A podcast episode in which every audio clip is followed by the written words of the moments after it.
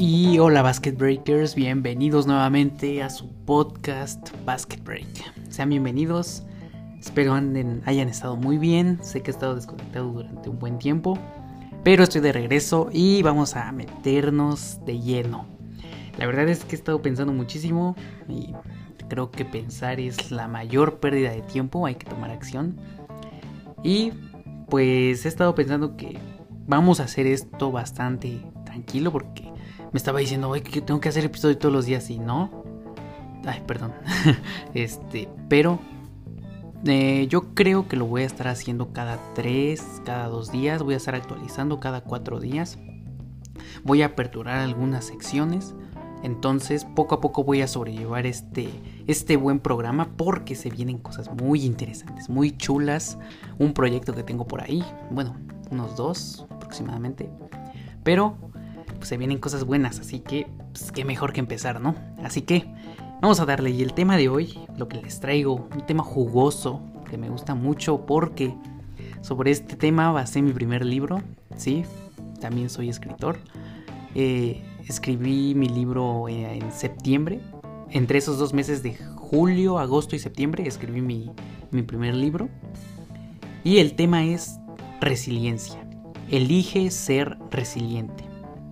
Muy bien, si tú no, si no eres conocedor de esta palabra, como en algún momento lo fui yo, resiliencia significa, ay, creo que ya lo comenté en el, en el capítulo anterior, ¿no?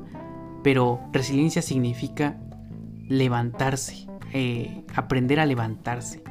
Entonces, ¿por qué esto es importante en el básquet? Bueno, allá afuera, si alguno de mis amigos, algún conocido quien sea me está escuchando, yo creo que dentro del básquet, principalmente en estos deportes en los que te encuentras con muchísimas cosas, desde el físico, desde las mentadas de madre que te dan en el, público, los árbitros, los mismos jugadores. Bueno, hay un sinfín de situaciones que te provocan a ser resiliente y que precisamente este valor, que yo considero que es un valor, debería ser un valor, o si ya es un valor, no estoy seguro, es muy importante tenerlo en cuenta, debido a que es ese motor que nos dice, ¿sabes qué? Sí me estoy cayendo, pero tengo la oportunidad de levantarme.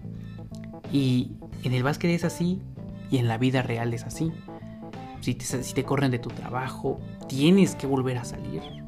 No es como que te quedes otra vez en el sillón de casa o, y digas, qué fea es la vida, ¿no? ¿Por qué no hago otra cosa? Entonces yo creo que todo el tiempo estamos eligiendo ser resilientes o no estamos eligiendo ser resilientes. Y esa es la premisa de este, de este, de este podcast, de este episodio, perdón. Bueno, y del podcast también, ¿por qué no decirlo? Así que yo te pregunto, ¿eres resiliente? Y si no lo eres, ¿qué estás esperando para ser resiliente? Yo sé que esta pandemia nos ha traído un espacio muy largo en el que no hemos podido jugar básquetbol. Bueno, habrá uno que otro necio que, pues sí, perdón si ofendo a alguien, pero eh, hay uno que otro necio, pues que sí está jugando, estuvo jugando durante la pandemia. Y pues no está mal, ¿no? Siempre y cuando hayan sido las medidas, entre comillas, porque es un juego de contacto. Pero, pues este ha sido un buen lapso de tiempo en el que hemos, bueno, al menos yo he podido darme cuenta de muchas cosas y he aprendido bastante. Y además de que pues es una pausa gigantesca al deporte, si lo vemos desde el lado eh, amateur, que es eh, los juegos de los domingos y este tipo de, ligas intersemanales, eh, pues fue una pausa bastante grande, ¿no? Entonces yo creo que pues nos da un tiempo tanto de reflexión, pero pues también nos saca un poquito de onda. Así que cuando regreses a la cancha, yo te propongo que seas resiliente. Que por cada grito, por cada canasta que falles, por cada vez que fa por cada colada, por cada tapón, por lo que sea que te haga caer y que te haga sentir menos, elige levantarte una vez más. Este valor, además de que quizá te otorga, bueno, no quizá, en realidad te va a otorgar muchísima más fuerza, eh, te vas a volver una persona muchísimo más eficaz en la vida real, no solo en el básquet. Entonces, elige ser resiliente. Eh, te comparto desde que yo llevo jugando, que en realidad fueron tres años seguidos en los que le metí muy fuerte y después caí. Ya les contaré más adelante qué pasó. Eh, pero durante esos tres años yo tuve que soportar bastantes cosas. No me hago la víctima, no vengo aquí a victimizarme de decir que yo eh, debía haber sido o no tuve la oportunidad. No, aquí nada de víctimas. Aquí no existen el víctima, las víctimas. En algún momento quizá lo fui, pero ya me di cuenta que no tiene sentido. Entonces, eh, no te victimices. Y yo no me victimizo y te cuento. Eh, algunas personas, si me están escuchando aquí, ustedes saben quiénes son, se burlaban de mí. Eh, quizá me hacían un poco menos por mi altura. Pero, no sé, creo que todo eso yo hoy, hoy se los agradezco a esas personas. Porque cada sonará muy trillado, pero literalmente cada palabra, cada, cada insulto, cada burla, todo fue un gran complemento para que mi persona se ampliara y en lugar de generarme mucha desconfianza, creo que hoy me generan muchísima más confianza de lo que alguna vez me ha generado algo. Y así quiero que tú, no, no porque seas chaparro, yo mido 1,65, no estoy muy alto. No porque seas chaparro, no porque estés gordo, no porque estés aprendiendo a jugar y se burlan de ti. No por nada de eso vas a terminar siendo un fracasado. Y además, yo creo que los fracasos nos construyen de manera más, más bonita.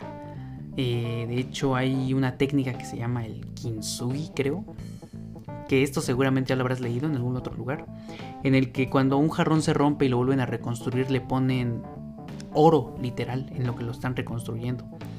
Entonces, para cuando se vuelva a reconstruir, tanto se ve mejor como es un poco más fuerte, ¿me entiendes? Entonces, deja que todos esos fracasos, esas caídas, te hagan más fuerte y seas más resiliente.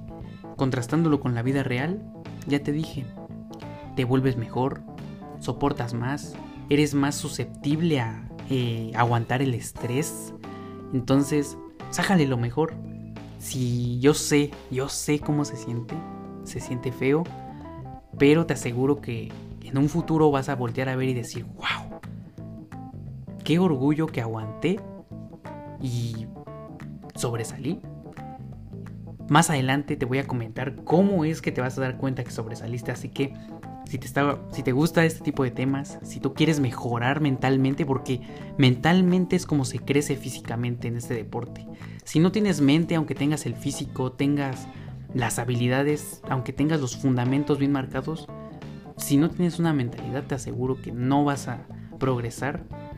Y te lo digo porque eso me pasó a mí. Me faltó muchísima mentalidad para sobresalir todavía más. Me faltó muchísima confianza en mí mismo. Y pues no pasó. Y está bien decirlo. No me avergüenza. De hecho, como ya te mencioné, creo que estuvo bien. Entonces, te dejo esa propuesta. Sé resiliente, cambia la perspectiva, que de eso hablaremos también en otro capítulo muy interesante. Y crece, crece contra esa adversidad y crece con la adversidad. Si te gustan este tipo de temas, si te gustan estos valores, te aseguro que te va a encantar mi libro. Está muy barato en este momento, lo tengo en descuento porque dentro de unos días va a haber algo grande. Así que sígueme si no te quieres perder todo esto. Eh, te invito a que me sigas en mis redes sociales, eh, arroba onlydijael o Jael Darius, me puedes encontrar en cualquiera. Si no, pues aquí en la descripción te dejo todos los... Eh, te dejo el, mi nombre de usuario. Y pues bueno, termino este capítulo. Espero te haya servido, espero reflexiones. Si tienes alguna duda, una pregunta, no dudes en contactarme. Y pues estamos en contacto. Muchas gracias, se les aprecia mucho a ustedes oyentes queridos. Cuídense mucho, muchas gracias, hasta luego. Su host, anfitrión, como quieran llamarme, Jael Darius. Cuídense mucho.